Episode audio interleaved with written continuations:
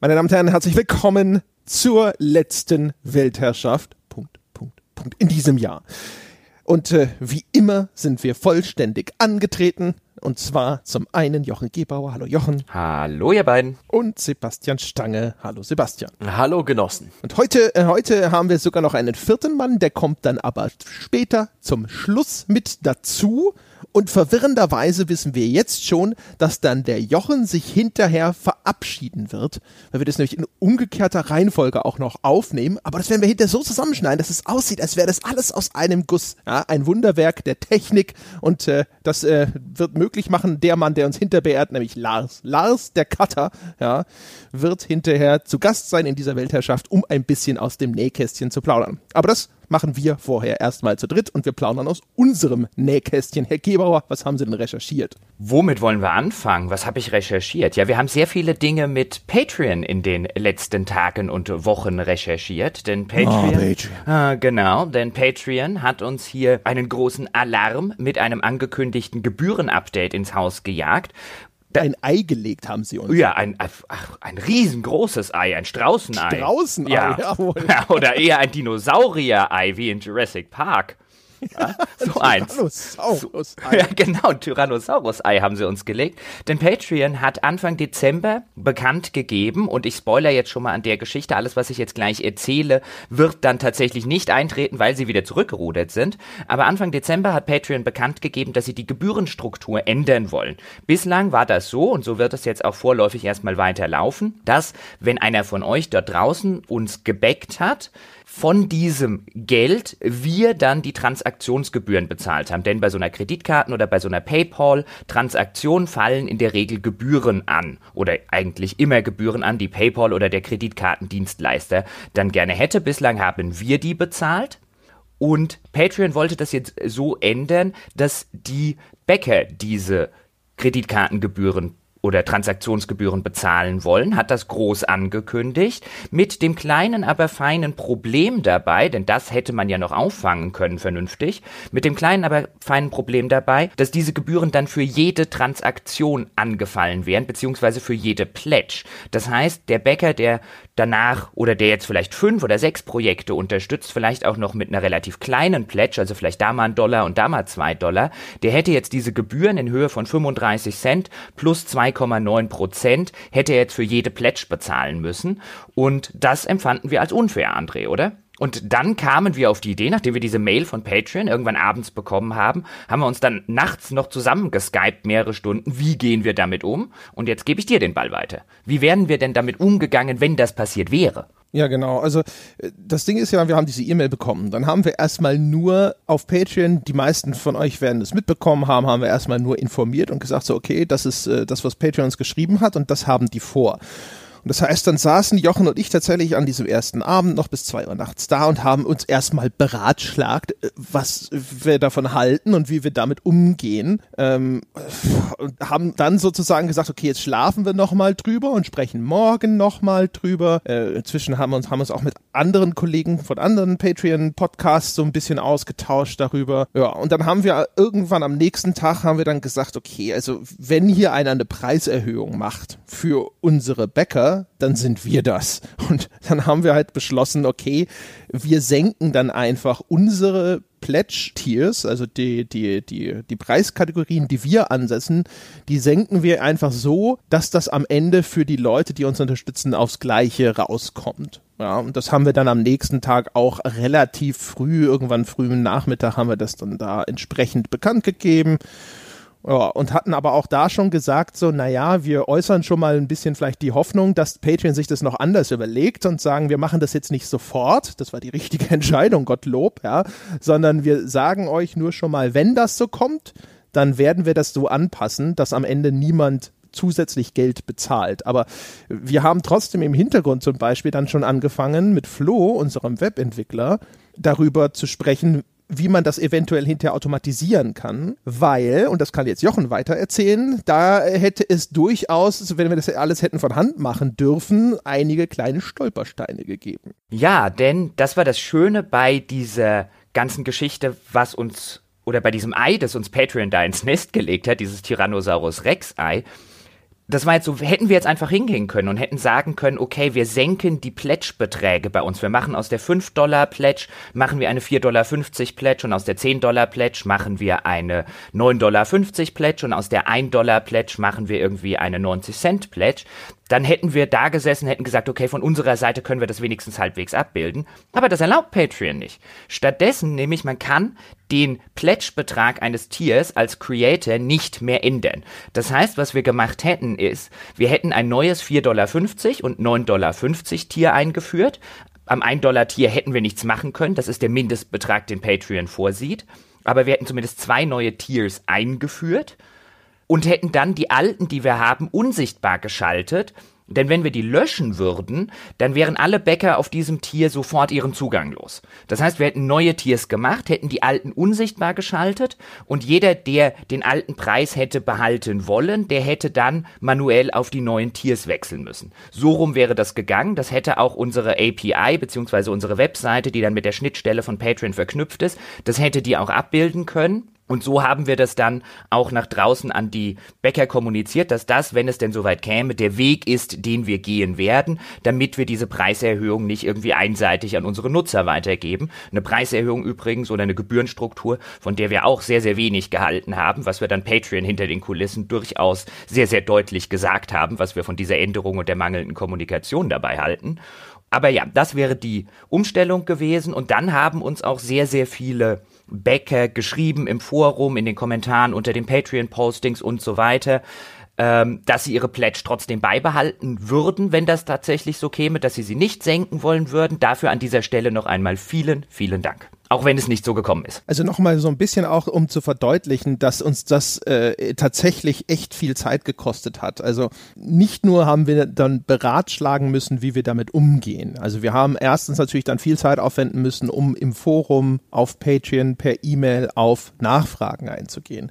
Äh, Flo, also unser Webentwickler, hat etliche Stunden damit zugebracht, dann schon mal für uns zu prüfen, inwiefern er automatisiert hinterher alle bei uns auf Patreon bislang veröffentlichten Beiträge auf 450 zu ändern. Also auf Patreon, wenn wir auf Patreon irgendeinen Beitrag veröffentlichen, dann stellen wir ein, für ab welchem Geldbetrag ein Bäcker darauf zugreifen kann, also wann er diesen Beitrag ansehen und lesen kann. Deswegen, da sind ja auch immer die Audiodateien schon eingebettet das hätten wir ja alles dann anpassen müssen. Alles, was wir bislang an 5 Dollar äh, Beiträgen veröffentlicht haben auf Patreon, hätten wir auf 4,50 senken müssen.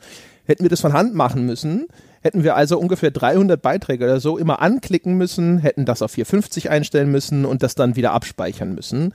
Patreon ist in der Hinsicht ein ziemlich zähes Ding. Das heißt, es hätte Stunden gedauert, das alles von Hand anzupassen. Dementsprechend haben wir Flo also quasi losgeschickt um für uns zu evaluieren, ob da er das über die API automatisiert machen kann. Das heißt also, das hat, die ganze Scheiße hat uns Geld gekostet. Sie hat Flo davon abgehalten, das eigentliche wichtigere Hauptprojekt weiter zu verfolgen, nämlich dass äh, ein Bezahlservice für sowas wie Banküberweisung bei uns auf der Webseite stattfinden kann. Wir haben natürlich äh, echt viel Zeit einfach in quasi Customer Support stecken müssen, um diese ganzen Anfragen zu beantworten, um zu sagen, was ist das genau für eine Änderung, was werden wir genau tun, um damit umzugehen, müssen die Leute jetzt schon was machen, wie es halt so ist. Wir hatten die meisten dieser Fragen natürlich schon in unserem Posting beantwortet, aber da war einiges vielleicht nicht ganz klar, andere haben es nicht gelesen oder nur überflogen.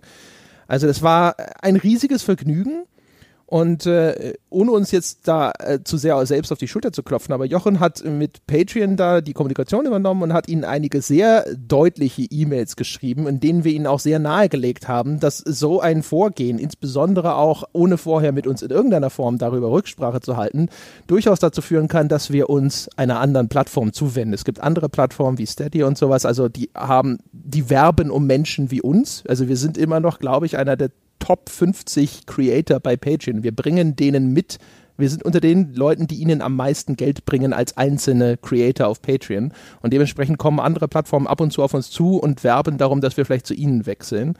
Und sicherlich hat das nicht alleine den Ausschlag gegeben, dass Patreon jetzt zurückgerudert ist, aber ich vermute, wir waren ja auch nicht die einzigen Großen, die ihnen solche E-Mails geschrieben haben.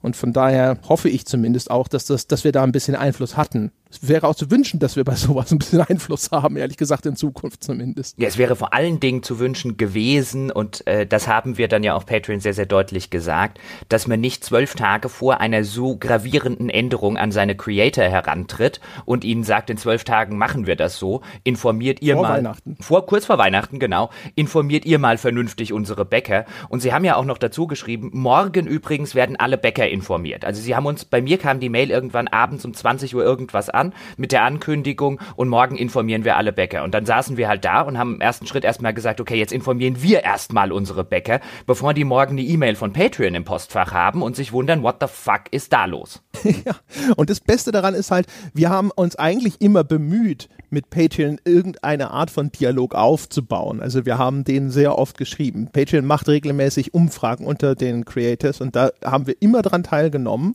und ich habe immer das Freitextfeld genutzt, weil nämlich die scheiß Umfragen von Patreon die fragen immer Dinge ab, die uns überhaupt nicht interessieren, ja, also sowas wie, äh, keine Ahnung, so die, diese User Experience auf der Patreon-Webseite oder sowas, ja, und das ist, man baut einmal diese Patreon-Webseite und ja, das mag früher ein bisschen komplexer gewesen sein oder komplizierter gewesen sein als heute, das haben sie schon verbessert, aber das war nie, das, das war nie eines unserer wirklich wichtigen Anliegen. Und ja, was wir von Patreon immer wollten, und wo wir immer versucht haben, mit denen irgendwie vernünftig in Kontakt zu treten, war halt, schaut, dass ihr bitte Euro als Währung anbietet, damit unsere Währungsverluste vielleicht mal wegfallen würden. Ja? Oder zusätzliche Bezahlmethoden, dann könnten wir uns es ersparen, sozusagen, äh, das Ganze äh, auf unserer Webseite selbst zu integrieren. Also jetzt nach, nach dem Vorfall, ehrlich gesagt, macht das vielleicht trotzdem Sinn, aber das, das waren die Sachen, die wären wirklich für uns zumindest sehr, sehr wichtig gewesen. Und da kam nie ein vernünftiger Dialog zustande, sondern es war immer nur, wenn im, im besten Fall so ein Hey, danke für das Feedback, the end. Oh, mein Gott.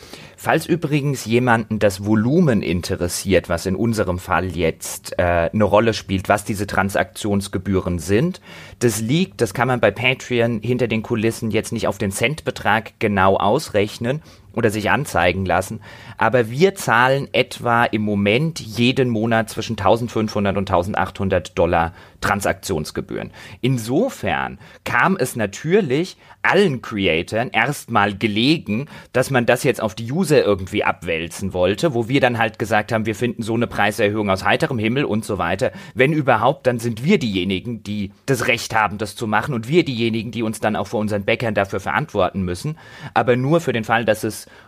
oder für den einen oder anderen, den das vielleicht interessiert. Das sind so in unserem Fall 1500 bis 1800 Dollar, die wir weniger einnehmen, weil wir die Transaktionsgebühren bezahlen. Ja, also ich kann mir auch übrigens relativ gut vorstellen, dass das ein bisschen das Kalkül gewesen ist, dass Patreon sich gedacht hat, okay, äh, wenn ein paar Bäcker hinterher die Flucht ergreifen wegen 50 Cent, also man, man kann sich ausrechnen, die meisten Leute, die Projekte wie unseres unterstützen, tun das auch aus einem gewissen Idealismus und die werden nicht, die meisten werden nicht wegen 50 Cent mehr im Monat jetzt sofort äh, sagen, okay, das war's, das unterstütze ich nicht mehr. Von daher ist es ein naheliegendes Kalkül zu sagen, die große Gefahr ist es, wenn ein Creator, also jemand wie wir, sagt, nö, dann mache ich das nicht mehr über Patreon, weil dann verlieren sie quasi das gesamte Business von so einem Creator.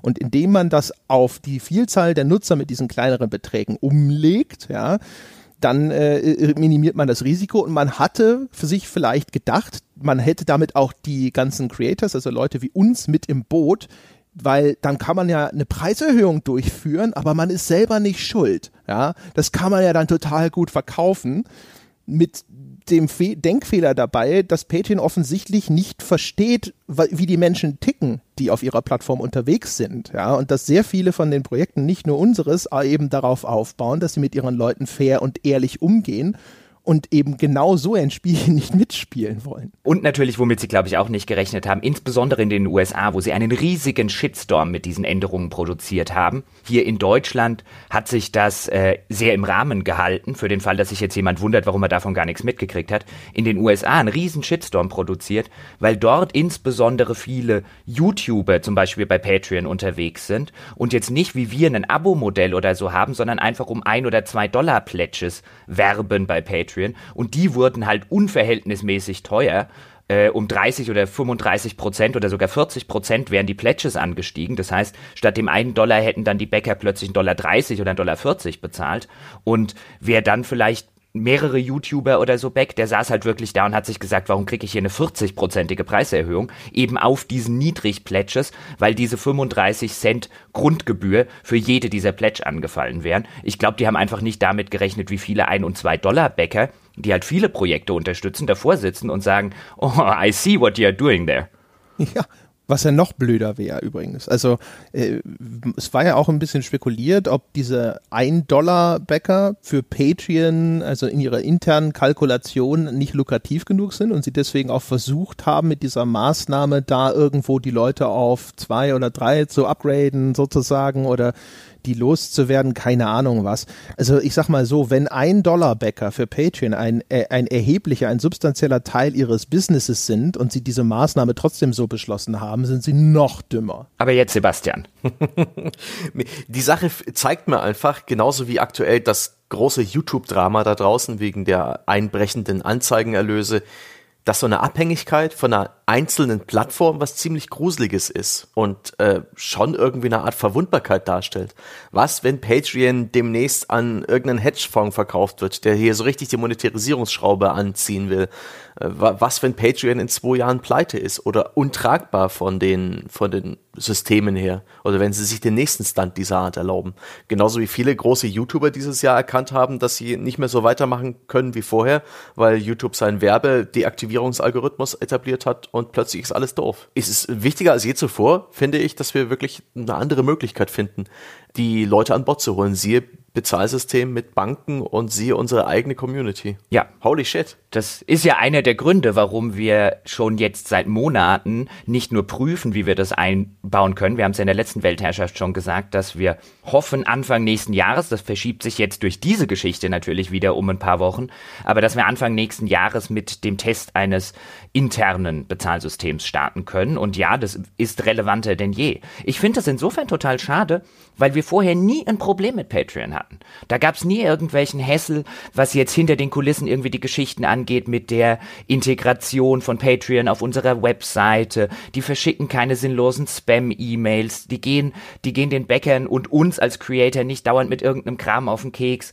und so weiter. Wir waren eigentlich echt voll zufrieden mit Patreon und dann kommen die mit sowas um die Ecke und dann stehst du so ein bisschen da und denkst dir, Leute. Hm. Ja, man darf auch nicht unterschätzen. Also der, der große, große Wert von Patreon für uns ist vor allem, wir haben im Monat äh, im Grunde genommen eine signifikante Transaktion, da kommt die Kohle von Patreon.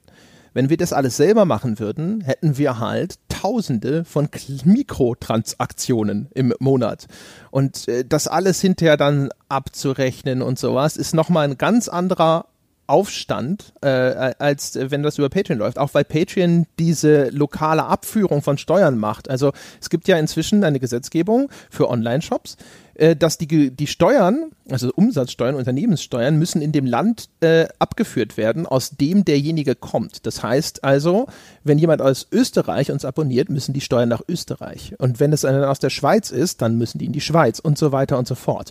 Das ist, wenn das tausende Kleinsttransaktionen sind und dann eben vielleicht hunderte aus Österreich und Schweiz, wo jedes Mal ein kleiner Teil hinterher zusammengezählt und an diese zuständigen Behörden abgeführt werden muss, oder ich glaube, es gibt so eine Sammelstelle in Europa dafür, das ist halt, ne, das ist nochmal ein erheblicher zusätzlicher bürokratischer Aufwand und all das wird uns durch äh, sowas wie Patreon erspart. Und das ist auch noch hinterher etwas, wo selbst wenn wir ein eigenes Bezahlsystem haben, wir genau schauen müssen, wie wir das umsetzen können. Deswegen sprechen wir da zum, äh, bislang auch immer erstmal nur über Jahresabos weil das monatlich dann alles auseinanderzudröseln und so müssen wir schauen, wie wir das erstens vernünftig abbilden können technisch und was das dann an administrativem Aufwand zusätzlich bedeuten würde. Genau. Vielleicht an der Stelle noch die ganz kurze Anmerkung, wer das damals schon wollte, als wir das angekündigt haben, oder wer jetzt sagt, okay, die Transaktionsgebühren würde ich euch gerne abnehmen, der kann, ich will es nur an dieser Stelle nochmal sagen, auch wenn wir bei Patreon jetzt nichts ändern, das heißt, keiner unserer Bäcker muss irgendwas machen, für keinen Neubäcker wird das einen Cent teurer, ähm, es läuft alles so weiter wie bisher, aber wer das machen will, wir haben es ja das ein oder andere Mal schon gesagt, man muss nicht die voreingestellte 5-Dollar-Pledge nehmen, man kann die auch zum Beispiel auf 5,50 setzen. Das verlangen wir von keinen und um Gottes Willen nur, wenn man sich das leisten kann. Man kann sie übrigens auch auf 6 oder 7 Dollar setzen, nicht, dass wir da was dagegen hätten. Das würden wir jetzt nicht verlangen, das würden wir nicht erwarten und so weiter, aber wer jetzt da sitzt und sagt, hey, diese 50 Cent oder so, die würde ich denen gerne abnehmen, der kann das tun. Wir sind dafür sehr dankbar, das ist allerdings keinerlei Verpflichtung. Ja, da wollen wir einmal geschäftstüchtig sein, weil wir ja schon mal in der Vergangenheit haben wir das schon mal erwähnt. Wir haben festgestellt, dass viele Leute uns irgendwann mal, als wir die 10 Dollar Pledge eingeführt haben, gesagt haben, ich wusste gar nicht, dass man mehr geben kann. Und ich sag mal, so, da wollen wir zumindest nicht im Wege stehen. ja, also so viel zu dieser Patreon-Geschichte und das war halt sozusagen das Großereignis des Monats. Also da hatten wir sehr viel Spaß mit. Ansonsten ist ja inzwischen schon erschienen, ja, die Reportage. Äh, viele Leute haben sich ja so ein bisschen gewundert. Oh, die kam ja so aus dem Nichts. Äh, wie man sich vielleicht vorstellen kann, war das vorsätzlich. Ich hatte ja, wir hatten Anfang des Jahres bei der ersten Reportage hatte ich ja sehr viel über den ganzen Stress damit im Nachgang erzählt. Also sowohl für mich als auch für Jochen. Und äh, dieses Mal habe ich deswegen beschlossen, das nicht anzukündigen, einfach um mich überhaupt nicht unter Druck zu setzen. Ich habe tatsächlich sogar angefangen, das so ein bisschen zu recherchieren, ohne überhaupt mich selber sozusagen unter Druck zu setzen. Ich habe gedacht, ich mache das jetzt mal so ein bisschen nebenbei, ich sage nichts dazu und mal gucken. Mal gucken, wenn ich genug zusammen äh, habe, dann fange ich es vielleicht an und vielleicht auch nicht. Und irgendwann kam Jochen an und hatte aber selber auch angefangen, sich diese ganze Geschichte nochmal anzuschauen und sagte so, oh, guck mal, da müsste man ja mal. Und da mache ich vielleicht eine Kolumne zu. Und das war dann der Moment, äh, wo ich mich dann tatsächlich entscheiden musste, will ich das jetzt machen oder nicht? Wo ich gesagt habe, so, hey, Moment, guck mal, ich habe hier auch schon dieses Urteil angefordert und sonst irgendwas. Und äh, ja, das war dann der Startschuss. Aber dann habe ich dann trotzdem mir gesagt, so, ich, ich sag's, wir sagen das vorher nicht. Ja, es kommt, wenn es kommt. Und das hat es tatsächlich äh, zwar immer noch ziemlich viel Aufwand, weil man halt hinterher wahnsinnig viel selber dann noch so Kleinscheiß äh, nachkorrigieren möchte und auch teilweise muss, weil einfach Sachen noch nicht ganz richtig sind. Und man, das ist bei Audio halt immer schwierig, hat man damals schon erzählt, ne? Neu, fünf Sekunden neu aufnehmen und wieder reinschneiden und so. Aber es war erheblich entspannter als beim ersten Mal. Vielleicht an dieser Stelle ganz kurz der Hinweis für alle Hörer, die jetzt noch nicht 5 Dollar oder 10 Dollar Bäcker dieses Podcasts sind und sich fragen, hä, was denn für eine Reportage? Ich höre doch die ganze Zeit nur eure kostenlosen Inhalte. Nicht, dass daran was problematisch wäre, aber André hat eine Reportage über den aktuellen Stand gemacht zu der Frage, warum dürfen Spiele in Deutschland keine Hakenkreuze haben. Jetzt könnte man sagen, ja, aber das haben wir doch im Zuge von Wolfenstein und so weiter, war das doch auf äh, 1000 Seiten irgendwie irgendwie zu lesen. Das war ja immer schon Thema hier und Thema da. Und André hat sich da wirklich rein recherchiert und hat in dieser Reportage namens Verfassungswidrig oder verfassungsfeindlich, wie hieß sie doch gleich? Widrig. Widrig. Also genau wie der Paragraph auch heißt, um den es geht, der Paragraph 86a, da geht es um verfassungswidrige Kennzeichen. Genau, verfassungswidrig. In dieser Reportage hat er sich das alles nochmal sehr genau angeguckt und kommt zu dem ein oder anderen Schluss. Der Titel ist auch recht doppeldeutig und zu der ein oder anderen Erkenntnis, die ich so noch nirgendwo dort draußen gelesen habe. Ich hatte ja dann das Privileg, die ersten Prototypen dieser Reportage zu hören, Feedback zu geben und so weiter und ich kann mit Fug Fug und Recht, ohne falsche Bescheidenheit und ohne falsche Ironie behaupten, dass das der beste Beitrag zu diesem Thema ist, den ich bislang gesehen, gehört oder gelesen habe. Dankeschön. Dazu kann man auch noch mal, ich habe das im Forum auch, oder ich glaube, ich weiß nicht, Forum, Discord, manchmal verschwimmen die Dinge. Ich habe das da schon mal erzählt und so, weil die Leute immer so ein bisschen fragen, ähm, das sind jetzt 30 Minuten, diese Reportage. Dazu sind dann auch die kompletten Interviews erschienen, wie wir es halt so machen. Also, dass man sich auch anhören kann, dass das nicht irgendwie äh, irgendwelche Zitate sind, die aus dem Kontext gerissen wurden, sondern alle Gespräche, die dazu geführt wurden, sind in voller Länge darin, äh, sind noch anhörbar sozusagen. Ähm, und das ist halt wirklich, also der mehrstufige Ablauf bei sowas ist halt, dass ich recherchiere den ganzen Kram zusammen. Ich äh, habe erstmal Hintergrundgespräche geführt. Das sind Gespräche, wo die Leute wissen, dass sie das damit nie irgendwo zitiert werden und auch namentlich nicht in Erscheinung treten. Habe mich dort mit Leuten unterhalten, die sich in den einen oder anderen Bereich auskennen, um mir einen Überblick zu verschaffen. Dann habe ich die Interviews geführt. Dann schneide ich so erste Prototypen zusammen. Dann kommen Jochen und Sebastian ins Spiel und geben mir sehr langes, ausführliches Feedback. Dann jammer ich ein bisschen rum, dass dieses Feedback total unfair ist und dass sie das alles falsch verstanden haben. Dann schlafe ich drüber und sehe es ein. Und dann wird das Ganze nochmal hauptsächlich von dieser ganzen Struktur her geändert. Also wenn Jochen zum Beispiel was sehr wertvoll war, hat Jochen zum Beispiel gesagt, du sprichst ständig von diesen obersten Landesjugendbehörden, aber ich weiß nicht, was das ist. Das heißt, es gibt ein ganzes Segment, das existiert, weil Jochen halt gesagt hat, du musst halt irgendwo mal vernünftig erklären, was das ist, wie ist, wie sieht diese ganze Struktur dahinter aus, damit die Leute nachvollziehen können, was du ihnen da erzählst. So, solche Sachen werden korrigiert, ja. Dann fange ich an, äh, selber an mir rumzukritteln und denke, das hast du noch nicht klar genug formuliert und so. Da wird ganz viel gemacht. Und in dem Fall habe ich dann auch insbesondere halt äh, den beiden Anwälten, mit denen ich gesprochen habe, dem Kai Bodensieg und dem Sebastian Schwiddessen, nochmal geschickt, damit die mir hinterher sagen können, das ist jetzt rechtlich alles korrekt dargestellt. Und da hat mir unter anderem dann der Sebastian Schwiddessen zum Beispiel auch nochmal zwei Sachen zurückgegeben, die auch sehr gutes Feedback waren, wo er gesagt hat, schauen Sie mal an der Stelle, äh, ist diese oder jene Formulierung so nicht ganz korrekt. Das muss dann auch nochmal nachkorrigiert werden. Und nach all diesen Schleifen und nach all diesen Änderungen, es gibt wieder, glaube ich, vier oder fünf verschiedene Versionen von dieser Reportage in unterschiedlichen Lauflängen und sowas, dann erscheint sowas am Ende. Das war ja auch noch für dich extra stressig, weil sich diese Story währenddessen entwickelt hat. Also du hast zwar meiner Meinung nach am ausführlichsten recherchiert, aber es ist ja nicht so, dass dieses Thema dann auch noch gleichzeitig durch die Medien ging und dass es da noch Entwicklungen gab. Uh, da warst du ganz schön nervös. Ja, also das, das, das Problem war natürlich, dass ich dann immer Schiss hatte, dass mich jemand überholt. Also wenn du an, an, an etwas arbeitest, was ein aktuelles Thema erstmal ist, ja, aber dann erst vier oder fünf Wochen später mit deiner Reportage hinterm Berg hervorkommst, ist das Risiko groß, dass alle sagen, das habe ich alles schon fünfmal gelesen. Also mir war von Anfang an relativ schnell klar, dass es bestimmte Dinge gibt in dem Themenkomplex, die bislang noch nie so zur Sprache gekommen sind, weil ich selber ein bisschen darüber, davon überrascht war aber du sitzt halt da, wenn links und rechts ständig, ständig Artikel zu dem Thema erscheinen, denkst du dir, fuck, der nächste könnte genau auch diesen Punkt aufgreifen und dann bist du nur noch Old News. Dann ist es immer noch ein schöner Überblick, weil es selten inzwischen heutzutage, äh, da haben wir auch oft genug drüber geklagt und gesprochen, an einer Stelle eine richtige Zusammenfassung an einem Ort, die das gesamte Thema mal aufbereitet gibt. Aber ich hatte halt immer die Hoffnung, das hat sich zum Glück dann am Schluss auch bewahrheitet, dass, dass genau diese, diese neue Perspektive auch noch neu sein wird. Die Reportage sollte ja eigentlich auch schon eine Woche vorher erscheinen oder eine Woche erscheinen, bevor sie dann tatsächlich erschienen ist. Und da war ja auch alles so gut wie fertig, glaube ich, auf deiner Seite. Und dann hattest du noch aus einer Quelle gehört, dass da noch neue Entwicklungen hinter den Kulissen passieren könnten und hast sie um eine Woche verschoben, was man natürlich, was natürlich total verständlich war. Ähm, aber wo ich so ein bisschen da gesessen habe und mir gedacht habe, nein, jetzt ist er wieder noch eine Woche mit der Reportage beschäftigt.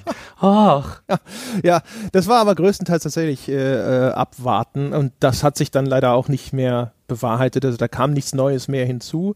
Es gab aber echt viele Sachen. Also zum Beispiel, es gab halt einfach noch einen Teil auch, der nur aus anonymen Quellen stammte, wo es dann eine sehr schwierige Abwägung war, wie deutlich oder wie stark oder in welcher, welcher genauen Formulierung kann sowas dann in der Reportage auftauchen, ohne dass das den Leuten auf die Füße fällt, die es mir erzählt haben äh, wie gut belegt ist das am Ende wirklich und solche Geschichten. Also auch das sind Sachen, wo man dann sehr lange häufig eher über diesen Text brütet und sich überlegt, wie kann ich das einbauen und dann halt auch mit den Leuten nochmal kommunizieren muss und sagen muss, hey, wenn ich das so oder so da reinbringe, ist das okay?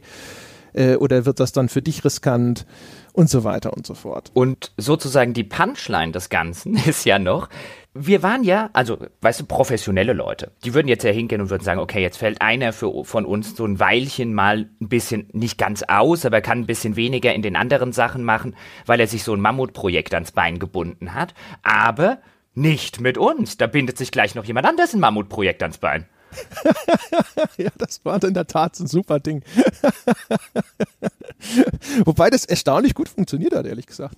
Ich bin auch etwas, etwas überrascht. Mal gucken, das dicke Ende kommt vielleicht noch. Mein Mammutprojekt ist ja noch nicht erschienen, wobei es ist so gut wie fertig. Das stimmt. Ich weiß nicht, wie viel du schon verraten willst, aber das war tatsächlich sogar noch, noch vorher. Also eine Woche oder so vorher. Da hatte Jochen irgendwie mir einen Prototypen äh, geschickt, den hat er in seinem Urlaub gemacht. Ja, einfach nur mal so hat er halt mal Luft gehabt, hat er eine Idee gehabt, hat er was gemacht und ähm, dann habe ich gesagt, ja, ist cool und äh, weiß auch gar nicht mehr. Auf jeden Fall, das Ende des Gesprächs war im Grunde genommen, dass ich gesagt habe, so, ey, dann mach das halt einfach die nächste Woche, ja. Ich krieg das mit Sebastian schon, schon äh, gedreht, ja. Wir kriegen das schon hin, dann nimmst du dir halt mal die Woche Zeit. Ja, natürlich war es nicht mit der einen Woche hinterher getan, aber so ging das los. Also ein bisschen kann ich es ja tatsächlich erzählen, wobei, also ist ja jetzt kein Spoiler und so weiter, denn in meinem Urlaub tatsächlich, ich habe gesagt, äh, ich hätte gern noch mal und ich hatte auch noch äh, dieses Jahr recht wenig Urlaub im Vergleich und äh, habe einfach mal spontan im November gesagt, ich mache jetzt einfach mal eine Woche und lege die Beine hoch, damit ich wieder im Saft stehe für die ganze vorweihnachtliche Vorproduktion und äh, das alles und da fiel auch nicht mehr sonderlich viel intern an, sodass ihr danken dankenswerterweise gesagt habe, okay, die Woche kein Problem. Und dann saß ich in der Woche da, schon am ersten Tag des vermeintlichen Urlaubes und hatte im Hinterkopf eine Aussage, die der Ralf Adam in einer Walkthrough-Episode über die Historie des Produzenten erzählt hat. Also da haben wir mit Ralf Adam, der ist als freiberuflicher Produzent unterwegs, mit dem haben wir über die Rolle des Produzenten gesprochen. Was macht ein Produzent? Und der erklärte im Rahmen dieser Walkthrough-Folge an einer Stelle, dass es Produzenten in der Spieleindustrie erst gab, als sie Trip Hawkins, der Gründer von Electronic Arts, sozusagen erfunden bzw. aus der Musikindustrie für die Spieleindustrie geborgt hat und damit eine Blaupause für eine Spieleentwicklung geliefert hat, wie sie heute immer noch üblich ist. Und das fand ich interessant. Und dann kam ich einfach nur mal auf die Idee, ich lese das jetzt nach. Und ehe ich mich versehen hatte, hatte ich ein paar Stunden irgendwie über Trip Hawkins, die frühe Geschichte von Electronic Arts, den großen Videospiele-Crash des Jahres 1983, nachdem Electronic Arts dann groß wurde und so weiter gelesen. Und wiederum, ehe ich mich versehen hatte, habe ich beschlossen, ich mache eine, eine Reportage, ist jetzt vielleicht das falsche Wort, aber ich mache einen Beitrag über Trip Hawkins und den Aufstieg von Electronic Arts in den 80ern und frühen 90er Jahren. Und ehe ich mich wieder versehen hatte, war das eine mehrteilige Geschichte, die jetzt planmäßig äh, zwischen den Jahren erscheinen wird. Es wird voraussichtlich vier Teile a 15 bis 20 Minuten geben, also so roundabout eine Stunde über Trip Hawkins und den Aufstieg von EA. Und da sind so viele geile Geschichten dabei, die ich tatsächlich selber vorher noch nicht kannte. Das ist fantastisch. Also ich will nicht sagen, die Reportage ist fantastisch, aber die, das müsst ihr dann letztlich entscheiden. Aber die, die Storys sind fantastisch. Ich sage einfach, die Reportage wird fantastisch. Ich habe bislang nur diesen, diesen ersten Prototypen gehört, aber äh, das, das war schon von Anfang an super. Ähm, ich habe ja diese Gastvorlesung über die Geschichte der Videospiele, das heißt, ein Teil davon kannte ich schon, aber ich habe trotzdem auch Sachen entdeckt, von denen hatte ich noch nicht gehört. Und das vor allem, ich kenne, ich kenne das aus dem Vortrag, den ich da immer halte. Das sind äh, einfach, es gibt einfach so viele geile Geschichten und ich glaube, ein Teil davon ist relativ unbekannt, ein Teil davon ist relativ bekannt, aber die allermeisten werden garantiert noch so viel da entdecken können. Und äh, vor allem, also alleine, dass diese, diese Nachzeichnung sozusagen einer Geschichte und auch ein, dieses Menschen Trip Hawkins, der sowieso eine interessante Figur ist, die Geschichte von Electronic Arts, was immer noch ein sehr bedeutendes Unternehmen ist, das eine große Rolle spielt in diesem ganzen Computerspiele-Kosmos und sowas. Also alleine auch dann mal so diesen, diesen Überblick zu liefern. Also auch da wieder so diese großen Zusammenhänge, die man sonst weniger geliefert bekommt und das eben in Verbindung mit all diesen wahnsinnig coolen und interessanten und auch unterhaltsamen Geschichten und sowas. Das bin mir, ich bin mir zu 99,8 Prozent sicher, dass es der Killer wird. Ich habe auch damals Komma schon. 8? Also jetzt, Komma 8? Ja, also 0,2 Prozent muss man ja, ne, da kann ja immer mal was sein. Ne? Ich muss mich absichern. Hm. ich kann uns hinterher sagen können, ich habe es ja gleich gesagt. Ich habe ja gleich gesagt, dass es so 0,2 Prozent Scheiße wird. Ist doch logisch. Ich habe tatsächlich ja. in der Zwischenzeit, um das auch, wir haben ja gesagt, wir reden hier ganz transparent mit dem ein oder anderen langjährigen Hörer. Ich glaube, ich habe drei, mit drei oder vier Hörern habe ich einen Beta-Test sozusagen gemacht, einfach weil ich, man hat halt dann 15 bis 20 Minuten und da steckt halt wirklich sau viel Information drin und auch dann in dem historischen Kontext wo man dann aufpassen muss, okay, weiß der Hörer noch, in welcher Zeit er sich hier gerade bewegt, wenn ich jetzt einen Zeitsprung mache? Äh, versteht er den Zusammenhang noch, äh, der dann vielleicht fünf Minuten später erst wieder zu was gesagt wurde, was man, was man äh, vorher gehört hat? Und da kommt halt noch ein bisschen hinzu, nicht weil ich den Hörer für blöd halte, sondern weil mein Background halt aus einem aus einem schreiberischen Journalismus kommt und wo ich mir dann unsicher bin, wenn ich jetzt so einen äh, relativ langen Artikel. Ich glaube, als Artikel würde der funktionieren, aber funktioniert er auch, wenn man ihn hört. Wenn man nicht mehr zum Beispiel hingehen kann und sagen, warte mal, habe ich da auf der Seite vorher noch was gelesen und so. Und äh, da habe ich dann auch einen kleinen Beta-Test gemacht, der allerdings auch sehr positiv ausgefallen ist. Insofern, danke nochmal da an die Beta-Tester bin ich halbwegs frohen Mutes, dass es den Leuten gefällt. Und es hat wirklich fantastisch viel Spaß gemacht. Das Einzige, wovor, wovor ich wirklich Angst habe, ist, ich muss noch irgendwo überlegen, wie ich da eine Bibliografie der ganzen Links und so weiter äh, einbaue. Um Gottes Willen. Ich glaube, ich habe locker, ich habe locker 200, 300 Quellen Willst du sie alle vorlesen?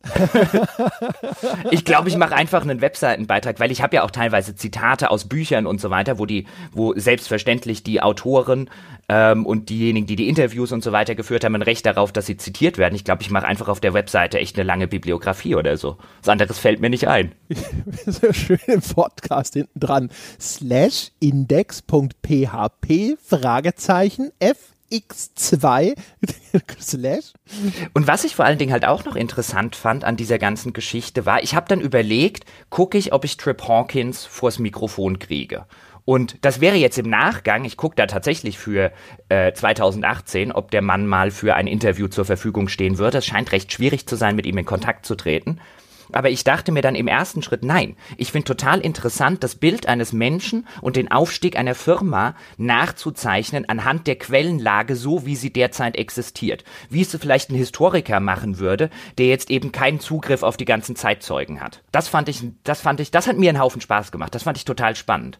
Dieses, ich kenne Trip Hawkins nicht persönlich, welches Bild bekomme ich und dann vielleicht auch der geneigte Hörer. Ich bin sehr gespannt, was am Ende so das Feedback auf die Person Trip Hawkins ist. Ich kannte den nicht, ich bin da völlig unvorbelastet an die ganze Sache rangegangen.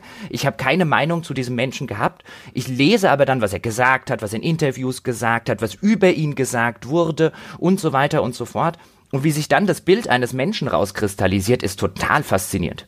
Und, ja, als hätten wir es geplant, auch wenn wir es nicht geplant haben, wir haben total den Killer-Jahresabschluss, ja, durch die ganze Geschichte jetzt. Also mit Reportage und quasi, keine Ahnung, Retro-Historienreportage. Märchenstunde. Märchenstunde. Jochen erzählt euch eine Geschichte. Ja? Es ist nicht mal ein Märchen, es ist real. Based on true events. Ganz genau. From the producers of. genau. so bei Netflix, weißt du, weil sie Making a Murderer geschaut haben. Ja. Das ist aber jetzt Making a Murderer zusammen mit dem EA-Gründer, mein lieber Mann, ne? Shots fired. ich habe jetzt weiß die erste Doku, die mir eingefallen ist. Außerdem, weißt du, was mir, was mir Netflix empfiehlt, weil ich Making a Murderer gesehen hat, hat dann auch wirklich nicht mehr viel mit dem zu tun, was in dieser Doku alles erzählt wird. Von daher ist es völlig legitim. Ja, der Netflix-Algorithmus, der würde dir auch, keine Ahnung, Dodgeball noch vorschlagen, weil du Making a Murderer gesehen hast. Jetzt will ich Dodgeball gucken. Ach, schön. Genau. Und als hätten wir mit der Patreon-Geschichte, mit den Mammutprojekten, die wir uns ans Bein gebunden haben und so weiter, nicht schon genug Stress gehabt, habe ich bzw. mein Hund äh, in der vergangenen Woche ebenfalls noch zu äh, einem erheblichen Stress bei uns allen geführt, denn der musste am Montag, also die Folge erscheint jetzt am Samstag, also am letzten Montag musste er nicht notoperiert werden, aber sehr, sehr dringend plötzlich operiert werden. Der ist morgens einfach mal umgekippt. Ähm, ich hatte vorher nicht gemerkt, dass er irgendwie große Schmerzen und so weiter hatte, dann plötzlich totale Gleichgewichtsprobleme und alles. Zum Tierarzt mit ihm gerast und äh, der musste dann eine relativ große OP mitnehmen. Das heißt, ich habe jetzt auch noch einen verletzten, kranken, armen Hund hier. Und das alles in einer Zeit, in der wir eh dabei sind, äh, fleißig für die Weihnachtstage vorzuproduzieren. Also wir wollen ja gerne auch über Weihnachten einfach nur in den Urlaub gehen und alle nichts tun, so wie in den Jahren zuvor auch. Und selbstverständlich wollen wir aber, dass es in dieser Zeit normal weitergeht. Die Leute sollen ja nicht ausgerechnet, ja, zum Fest der Liebe auf dem Trockenen sitzen, und dementsprechend haben wir dann auch schon Anfang Dezember in einer für uns ungewöhnlichen ja, Vorausplanung uns überlegt, was wir denn alles machen wollen und was alles wann irgendwo vielleicht erscheinen könnte oder sollte. Und äh, ja, da das alles sozusagen noch ringsherum um diese, diese ganze Vorproduktionsphase, die trotz allem, ja, bislang noch erstaunlich gut über die Bühne gegangen ist. Ja, jetzt würde mich interessieren, ähm, tut mir leid, dass ihr jetzt so wenig von Sebastian gehört habt, aber der war in vielen dieser Sachen halt nicht direkt involviert. Sebastian war sozusagen die arme Sau, die sich dann die ganze Zeit um den täglichen äh, Kram so ein bisschen kümmern musste. Wie hat sich das für dich jetzt in den letzten paar Wochen dargestellt? Das war ganz okay. Das war mal Arbeit nach Plan, ein wenig strukturierter, weil ich habe dann öfters mal äh, irgendwelche Webseitensachen übernommen. Äh, die, die Wolfgang Wall-Kolumne wortreich zu bebildern, ist immer ein, eine schöne Herausforderung. Ja? Finde Bilder für philosophische Konstrukte wie kommunalistische Freiheit und so weiter. Ich fand das ganz schön, ich habe vor allen Dingen Mitleid empfunden, weil das auch wie eine gute ich weiß nicht, wie, wie eine gute Mutter habt ihr einfach eure Schmerzen für euch behalten. Habt das äh, mir nie so, sonderlich äh, allzu nahe getragen, was ihr tut. Äh, aber auch, ich muss euch auch ein bisschen tadeln. Ja, ich habe ein bisschen, ein bisschen spät erfahren von einigen dieser Projekte. Ja, was du da in deinem Urlaub treibst, Joch. Ne? Das, da, da war André bestens informiert, der ja praktisch mit dir verheiratet ist. Aber ich habe das auch nur ein bisschen, ein bisschen so am Rande mitbekommen. Gleichzeitig bin ich auch sehr froh drum. ja, wenn ich, wenn ich an irgendwas Größerem arbeite, dann erzähle ich eigentlich sehr, sehr ungerne irgendetwas davon. Ich glaube, ich habe da so die gleiche Krankheit. Es gibt so Schriftsteller oder so, die auch immer sagen, sie erzählen nicht über ihren nächsten Roman oder so. Und ich mache das, bis es fertig ist, tatsächlich auch total ungerne. André ist da wirklich so eine Ausnahme. Es ist nichts Persönliches ähm, und André weiß es eigentlich auch nur, weil ich Feedback zu dem ersten Prototypen haben wollte, im Sinne von einem, ist das totaler Scheiß oder bin ich irgendwie auf der richtigen Spur hier? Kann das funktionieren im, im Audio-Kontext? Ansonsten hätte ich das für mich behalten, bis es fertig gewesen wäre. Ich bin da so bin ich da in der Hinsicht gestrickt. Ich finde es gefährlich, zu früh mit Ideen und Konzepten und so weiter rauszugehen. Ähm, sorgt zumindest bei mir dafür, weißt du, dann kriegst du so ein bisschen Feedback, du könntest ja noch das und so weiter. Und am Ende habe ich irgendwas im Kopf, was vielleicht besser wäre, aber was für mich im ersten Schritt in dieser, ich muss mich jetzt hinsetzen, ein paar Tage lang und es einfach machen, äh, für mich dann störend wäre. Feedback ja, gerne, und auch sehr wertvoll, aber bitte erst, nachdem die erste Version fertig ist. Herrlich, wie, eine, wie ein krankes Tier. Ja? Zieht er sich zurück, ja? schwanger mit, seiner, mit seinem Projekt und äh, verschwindet für eine Woche im Gebüsch. Nachdem ich ihm gesagt habe, dass, dass der ganze Football-Scheiß zu viel Raum einnimmt, hat er auch nie wieder gefragt. ich habe den Football-Scheiß durchaus gekürzt, aber er nimmt noch eine ich würde jetzt nicht mehr sagen, im, in der ersten Version hat er tatsächlich deswegen wertvolles Feedback, war zu viel Footballkram und zu viel Fachbegriffe, aber die ganze Entstehung und das Großwerden von Madden und inwiefern das sogar relativ zufällig passiert ist und man bei der ersten Iteration von Madden nie gedacht hätte, dass das mal zeitweise die erfolgreichste Sportfranchise aller Zeiten wird. Und Madden ist ein Spiel, das für den Aufstieg von EA Anfang der 90er Jahre im Konsolenmarkt von entscheidender Bedeutung ist. Das musste natürlich trotzdem noch rein, aber ja, das war ein Teil des Feedbacks, wo ich gesagt habe, ja, da ist so ein bisschen der Football-Nerd mit mir durchgegangen, das kann raus, das kann raus, das kann raus. das habe ich auch nie, nie, nie bezweifelt. Aber wie es halt so ist, ich meine, da sind wir echt beide auch total gleich. Ja, das äh, Jochen kennt das ganz genauso. Er gibt Feedback und das ist immer so ein so eher so ein ja, ja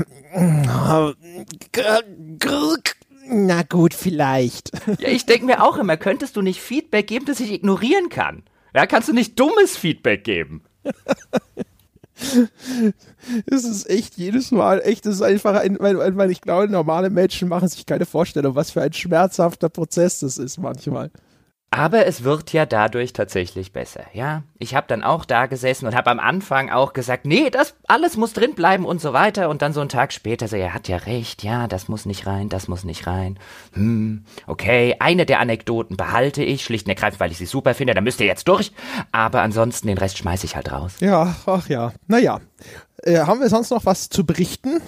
Ich glaube, das, das sollte es gewesen sein. Wir sind echt, glaube ich, schon überproportional lang auch sowieso. Ja, wir könnten das rausschmeißen, so als, als Aufhänger nehmen, das Jochen gerade erwähnt hat, um Jochen aus, dem, aus der Aufnahme zu werfen. ja, genau. Genau, dann hätte ich gesagt, meine Damen und Herren, das ist sozusagen der erste Teil. Moment, eine Sache hätte ich noch einfach, damit sich die Leute nicht wundern. Wir haben ja beim letzten Mal schon kein neues Stretch Goal angekündigt. Wir werden auch dieses Mal kein neues Stretch Goal ankündigen, was schlicht und ergreifend diesen Patreon-Hintergrund hatte, weil wir jetzt die letzten zweieinhalb Wochen oder so damit operiert haben oder letzten zehn Tage damit operiert haben, dass wir sehr wahrscheinlich, wenn wir das so umstellen, wie wir es am Anfang gesagt haben, bei Patreon erstmal ein bisschen absinken werden und so. Und da erschien es uns jetzt nicht sinnvoll, uns auch noch über Stretch Goals zu unterhalten. Nur das zur Erklärung, warum immer noch kein neues Stretch Goal da ist. Ja, das ist richtig. Und vor allem, wir machen jetzt auch erstmal keins, weil Patreon ist zwar zurückgerudert und hat gesagt, okay, wir werden jetzt diese Änderung nicht durchführen. Sie haben aber auch gesagt, sie wollen sich hinsetzen und sie halten ja die, die, die Maßnahme nach wie vor für wichtig und wertvoll und sie machen was anderes in Kommunikation mit uns und so weiter und so fort. Das heißt, irgendwas kommt da und wir wissen auch nicht, die haben sich selbstverständlich noch jetzt noch nicht in irgendeiner Form an uns gewandt. Wir wissen nicht, wann kommt da was. Und äh, das kann gut sein, es ist so ein bisschen so das, womit wir jetzt zumindest rechnen, dass Patreon es eben jetzt doch umgekehrt macht und dass auf uns vielleicht eine Preiserhöhung oder eine Veränderung der Kostenstruktur in irgendeiner Form zukommt. Und es kann gut sein, dass jetzt, wenn wir ein Stretch Goal ansetzen, dass das im Januar dann schon Makulatur wird, weil wir irgendwelche Patreon-Änderungen erstmal abfedern müssen. Das heißt also, da warten wir jetzt erstmal, ob die sich zumindest in der nächsten Zeit bei uns melden. Und dann denken wir im Zweifelsfall im Januar drüber nach, was wir da als nächstes, jetzt als nächsten Milestone anpeilen. Genau. Der Plan ist nämlich, und der sieht sehr gut aus, André hat es ja vorhin auch schon gesagt, unsere Vorproduktion läuft sehr, sehr gut. Der Plan ist, dass wir dann tatsächlich ab dem 23.12. bis zum 7.1. sozusagen Betriebsferien machen können und ihr trotzdem sämtliche Inhalte bekommt. Sogar im Dezember, mein Gott, da kommt noch dann zwischen den Jahren die Reportage von mir und äh, Sebastian hat noch einiges auf der Pfanne, also es sieht sehr gut aus. Und dann haben wir es, hätten wir es tatsächlich mal geschafft, zwei Wochen die Füße hochzulegen, um im Januar 2018 dann wieder richtig loszulegen. Dafür haben wir nämlich die ein oder andere schöne Idee. Ich habe es ja auch schon mal, ich weiß nicht mehr wo, schon so ein bisschen angekündigt. Wir haben noch die ein oder andere Idee, was wir mit Wolfgang machen könnten und so weiter und so fort. Und ja, so, so lange werden wir jetzt mal warten, auch was Stretch Goals und so weiter angeht. So sieht's aus. So, meine Damen und Herren, das war's mit Jochen Gebauer. Und stattdessen, den werden wir jetzt einfach austauschen, ja, geht es weiter mit Lars Rühmann. Und äh, wundern Sie sich nicht, ja, jetzt äh, ist sozusagen ein Bruch in diesem Podcast und gleich geht's weiter. Zeitreise. Ich mache eine Zeitreise. Ich mache eine Zeitreise, oder? Schon so. Ja, ja, ja. Das ist wie zurück in die Zukunft. Du bist quasi Marty McFly. Oh, cool. Hab ich einen DeLorean? Nein. Scheiße. Der hat ja auch nie gehört, das Marty McFly. Der gehört Doc Brown, oder? Ich glaube ja. Verdammt.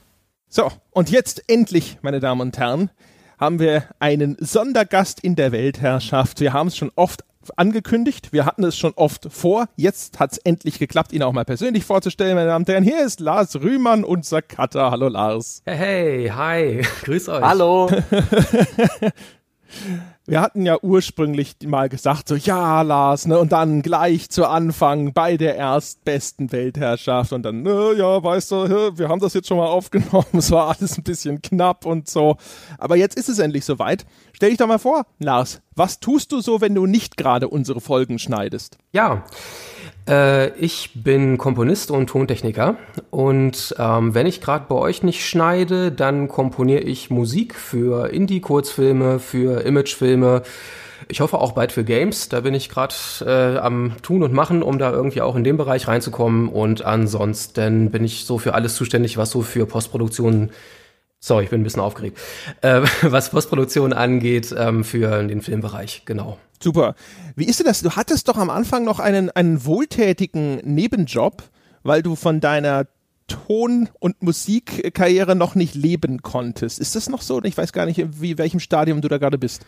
Genau, ich war im ersten Leben Sozialarbeiter und habe da vor allen Dingen in der Kinder- und Jugendarbeit gearbeitet, also in Jugendclubs, ähm, so in meiner Odyssee durch Deutschland, ähm, in Braunschweig, in Hannover und auch in Berlin.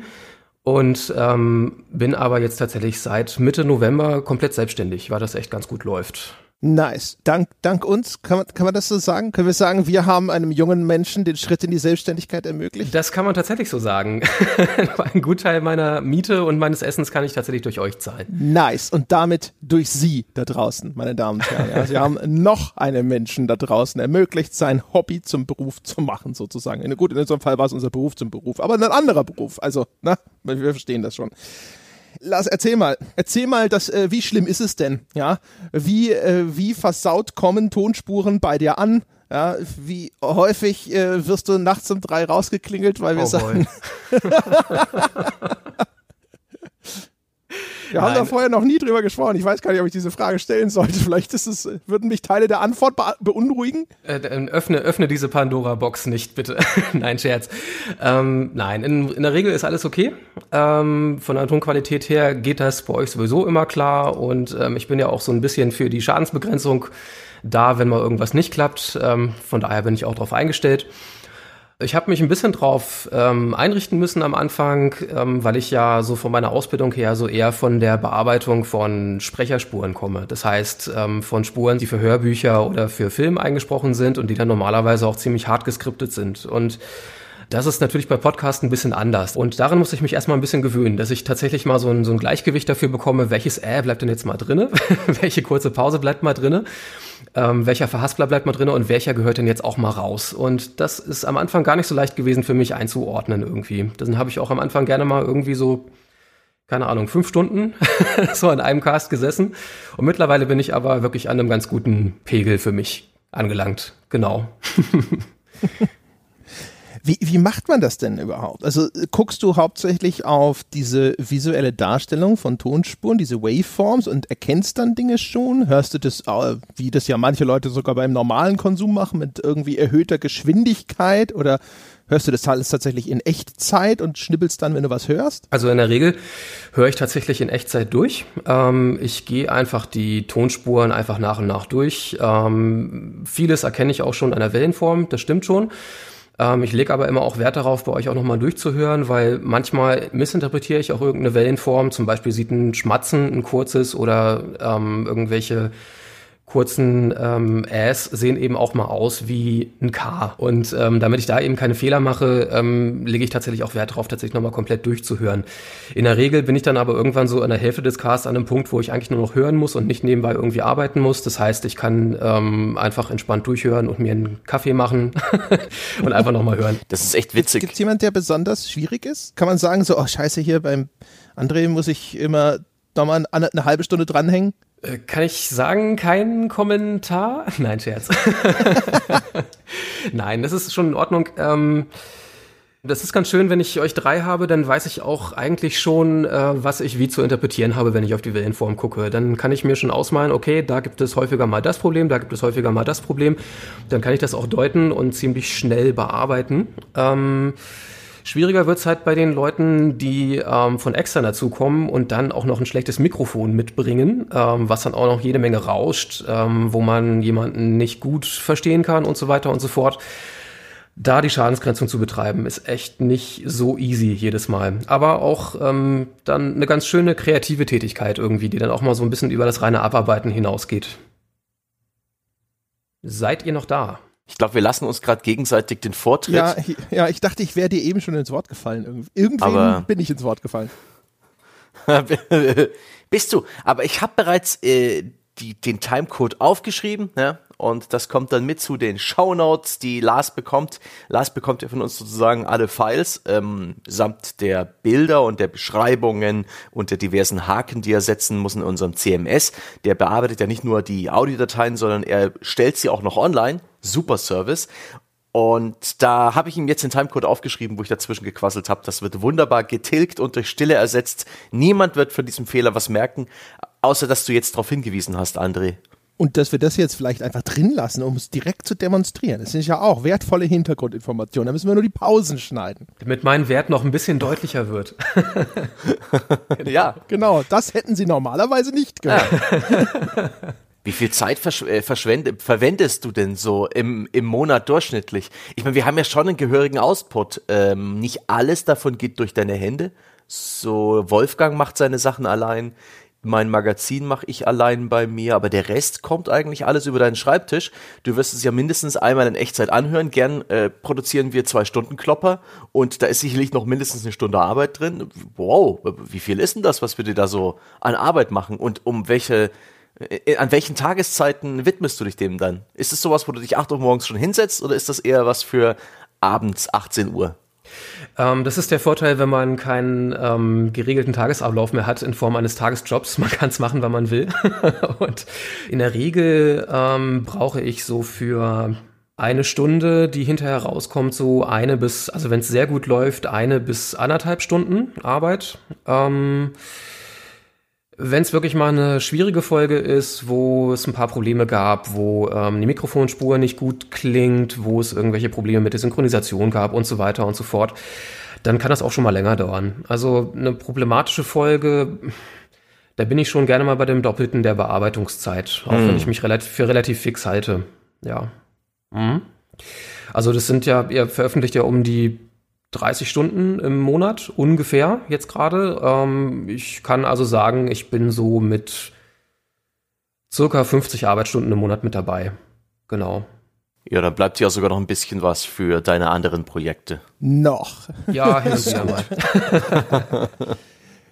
Gibt's, gibt's irgendwie, äh, hast du was im Kopf, so das Schlimmste, was du je schneiden musstest? Die problematischste Folge? So, wo du immer denkst, so, Gott, hoffentlich ist es nicht wieder ein Punkt, Punkt, Punkt? Also ich hatte mal, ähm, ich nenne jetzt mal keine Namen, ne? Aber genau, ich hatte mal, ähm, also einmal war es ein Thema, da hat eine Gastperson wirklich geschmatzt und geschnalzt und das musste wirklich an jeder zweiten Pause ähm, weggeschnitten werden und dann aber auch so, dass es nicht klang, als ähm, hätte man jetzt einfach eine sterile Pause eingefügt. Das war sehr viel Arbeit und dann verbunden mit einem Thema, was mich auch nicht wirklich interessiert hat an der Stelle, war das echt nicht so optimal für mich. und ähm, ansonsten, es gab auch mal einen Cast, da hat jemand ähm, dauernd, da, da war jemand zu nah an seinem Mikrofon und hat den Vorverstärker, der den Pegel des Mikrofons ein bisschen nach oben ähm, treibt, ohne jetzt zu tontechnisch zu werden, ähm, hat der leider ein bisschen überdreht, sodass dann bei jedem zweiten Laut halt nur noch ein lautes war. Und das war auch echt unangenehm zu schneiden. Das tut dann auch immer ein bisschen weh, wenn man dann das Gefühl hat, nein, das muss ich jetzt gleich so abgeben.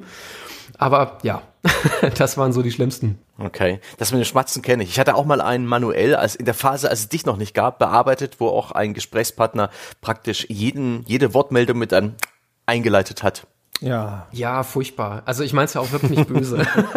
nee, es, es ist halt mal, man sieht dies in der Waveform auch ganz gut, das finde ich ganz lustig, dass du auch ähm, dieses Phänomen nutzt. Ich habe ja auch relativ schnell gelernt, wie ein Ä aussieht im, in der Waveform. Und genauso erkennt man eben auch Schmatzer. Das ist witzig. Sag mal, hast du eigentlich Feedback, was unsere Tonqualität angeht? Kann man da noch was machen? Ich habe mich jetzt nebenher mal ein bisschen mit Hardware beschäftigt, was zum Beispiel Streamer nutzen. Und da ist mir jetzt, da gibt's ja total tolle ähm, Hardware-Racks auch, die die Audioqualität verbessern. Ich weiß nicht, ob, wie man sowas überhaupt nennt, aber das sorgt dann praktisch für die Radiostimme. Ich glaube, Kompressor ist das äh, der Effekt, dass praktisch die die das Signal ein Stück weit auf geheimnisvolle Weise angepasst wird, so dass es satter, voluminöser und besser klingt. Ist es was, was zum Beispiel bei uns noch ein bisschen ähm, angebracht wäre oder was, was unserem Podcast noch den letzten Feinschliff verpassen könnte oder besser unseren Stimmen? Oder bist du prinzipiell ganz zufrieden? Kannst du uns Tipps geben? Ich ähm denke, ihr seid schon echt ganz gut dabei. Ähm, ich bin jetzt ehrlich gesagt gar nicht so firm, was ähm, solche Caster-Sachen ähm, angeht. Einfach weil ich tatsächlich eher aus dem Tonstudio-Bereich komme und da halt von vornherein ähm, ziemliches High-End-Equipment benutzt wird. Natürlich gibt's halt so ein, so ein paar ähm, Postproduktionsgeschichten, die eigentlich immer für Sprecher zum Einsatz kommen. Dazu gehört eben auch der, wie du schon gesagt hast, der Kompressor ähm, der im Prinzip nichts anderes macht, ähm, als äh, ein Signal so zusammenzustauchen. Das heißt, ähm, auch jetzt bin ich hier schon wirklich im tontechnischen Jargon, ich versuche das immer so ein bisschen zu vermeiden oder ein bisschen mich äh, wie ein normaler Mensch auszudrücken und nicht so sehr auf Fachchinesisch. Ähm, ein Kompressor sorgt dafür, dass ein Signal, was ähm, unterschiedliche Lautstärkepegel hat, ähm, das dampft der so ein bisschen zusammen. Das heißt so, wenn es Pegelspitzen gibt, wenn jemand zwischendurch ein bisschen zu laut wird, entweder weil er zu nah ans Mikrofon rangeht oder sich irgendwann mal aufregt und ähm, dadurch einfach seine Lautstärke ändert, dann werden diese Pegelspitzen einfach ein bisschen runtergetrimmt, ähm, so dass sie besser passen zu dem Rest ähm, von der Stimme. Und wenn du halt eher so ein, so ein einheitliches, äh, so einen einheitlichen Lautstärkepegel hast, dann ist es in der Regel auch angenehmer, deiner Stimme zu lauschen. Und dann gibt es eben auch so den ein oder anderen Trick, das stimmt, ähm, um Stimmverständlichkeit zu erhöhen, um ähm, das Signal eben einfach so, so ein bisschen angenehmer zum Hören zu machen. Ähm, da sind wir aber auch wirklich, ähm, da reden wir schon von, von etwas aufwendigerer Postproduktion. Ist die Frage, ob das immer für einen Cast so notwendig also, ist. das wäre etwas, was du machen könntest, aber das wäre auch etwas, wo wir hier vor Ort Geld drauf werfen könnten in Form von Hardware und das dann wahrscheinlich alles mit unserer stümperhaften Unwissen völlig falsch einstellen. Ach, um Gottes Willen. Ähm, ich, ich, kann, ich weiß nicht, ob, ob das jetzt okay ist, das so aus dem Nähkästchen zu plaudern. Wir benutzen ja auch zum ähm, Mastern, äh, benutzen wir ja auch einen Online-Service namens Ophonic. Ne? Und dieser Service, ähm, der macht schon einen Gutteil davon. Also der mhm. sorgt schon dafür, dass ähm, Aufnahmen hinterher ähm, auf einen gemeinsamen Pegel kommen, der dann auch so der Norm entspricht, ne? was so im Podcast- und Broadcasting-Bereich so die Norm ist. Das nennt sich dann minus 16 LUFS. Das ist so ein, so ein Normpegel, der dann einfach so für den ähm, Broadcasting-Bereich einfach genutzt wird. So und der komprimiert dabei auch die Stimme ganz automatisch. Und das kann man auch ein bisschen aufwendiger noch machen. Man, man kann es noch ein bisschen nach ähm, ich glaube, ich breche den Satz hier mal ab, weil ich, ich glaube, da würden wir irgendwie zu sehr jetzt gerade irgendwie in die technischen Details kommen. Ich, Alles ich möchte da jetzt nicht zu sehr irgendwie rein reinbuxieren, genau. Ich habe jedenfalls vor einer Weile mal ein YouTube-Video angeschaut von jemandem, der so mit so einem Kompressor rumspielt, also praktisch ein etwas äh, aufwendigeres USB-Interface, als wir es benutzen, das das Mikrofon mit dem PC verbindet und der dann praktisch mit einem Drehregler mehr oder weniger seine Stimme zu dieser Kino Trailerstimme verändern konnte. Ja, ja, ja. Die, die bekannte Kino-Trailer-Stimme ist ein Beispiel für eine sehr stark äh, mit dem Kompressor versehene Sprecherstimme. Hast du, hast du gleich einen Hardware-Boner gekriegt? Ja, schon. Ich wollte mir das Ding sofort zu Weihnachten wünschen. ja, ja. Ja, das, da gibt's natürlich so einiges. Ne? Also ich komme jetzt eben auch aus der Arbeit mit, mit professionellen Sprechern, ähm, die eben auch ähm, sowas wie Synchronstimmen einsprechen oder und, und da eben noch viel, viel mehr Postproduktion geschieht. Ne? Die Sache ist dann aber auch, es klingt dann eben auch nach Kino und auch nicht mehr so wie ein lockeres Gespräch zwischen zwei oder drei Personen. Und das ist dann, glaube ich, immer so ein bisschen das Problem im, im ähm, Podcast-Bereich, dass es dann vielleicht ein bisschen zu produziert, ein bisschen zu übertrieben nach Kinofilm klingt. Okay, danke für deine Ausführung. André, jetzt, jetzt lasse ich ihn dir wieder, wenn du noch Fragen hast. ich ich überlege ja gerade, was da draußen Menschen noch interessieren könnte. Über Auphonic haben wir in der Vergangenheit schon gesprochen, also das ist nun gar kein äh, Nähkästchen sozusagen. Wir okay. sind da ja transparent, ja, du darfst alles erzählen, Lars. Ähm, aber Jedes mir fällt schmutzige Detail. Ja, ganz genau. Also mir fällt ehrlich gesagt gerade sonst nichts mehr ein. An Boah, ich meine, ja, wir, wir, wir waren ja schon mal sehr transparent, was unsere ganzen Geldausgaben angeht. Da kann der Lars doch einfach mal verraten, was er verlangt pro Arbeitsstunde. Das fände ich sehr fair unseren Bäckern gegenüber. Das kann er gerne tun. Äh, ich sag gleich dazu, der Lars hat äh, äh, mit uns einen Deal gemacht, den, der für uns das Ganze viel berechenbarer macht. Er wird nämlich nicht pro Arbeitsstunde bezahlt, er wird bezahlt pro Stunde Sendematerial. Genau, das ist auch ein Standard in der ähm, Postproduktion von Sprechern und ich mache euch tatsächlich einen sehr, sehr guten Preis. ich lieg nämlich ähm, bei 28,50 Euro pro ähm, Stunde, kann man sich dann ausrechnen, was dann ungefähr am Ende des Monats für mich übrig bleibt. Das liegt tatsächlich bei Hörbuchaufnahmen wesentlich höher und ähm, ist aber auch in Ordnung. Einfach deshalb, weil ich eben auch schon, ich weiß gar nicht, seit wann ich den, den Podcast höre. Ich glaube, seit ähm, Runde 8 oder so, also als es noch alles gar nicht so, ähm, so großartig professionell mit ähm, Als es noch wehtat. Als es noch wehtat, genau. als, das, als man noch hörte, wenn ich das Bierglas auf dem Tisch abgestellt habe, wo das Mikro da war. Als ich noch in die Abgründe eurer Seele blicken durfte. Und ähm, genau. Und ähm, da bin ich, also ich bin einfach Fan des Podcasts gewesen und ich mache das auch einfach gerne. Und deshalb ähm, mache ich euch da auch einen guten Preis und ähm, werde den auch halten. Das ist auch völlig in Ordnung. Und ähm, ja, wie gesagt, auch wenn hin und wieder mal eine Folge kommt, die auch einfach, ähm, wo ich denke, oh Gott, noch anderthalb Stunden schmatzen. Ähm, trotzdem macht mir das alles auch sehr viel Spaß und deswegen ist es auch völlig in Ordnung für mich. wir sind jedenfalls sehr dankbar. Eben. Gerne, gerne. Eben, eben, eben. Wir hoffen, du bist damit glücklich und ansonsten, wer weiß, ja, wenn es wenn es gut weiterläuft und so, ne, ist ja auch für Lars mal irgendwann die Gehaltserhöhung bestimmt fällig. Oh, okay. ja, wir sind ja, ja, wir sind ja eine Familie, wir sind da so ein bisschen wie die Mafia, wir kümmern uns um unsere Leute.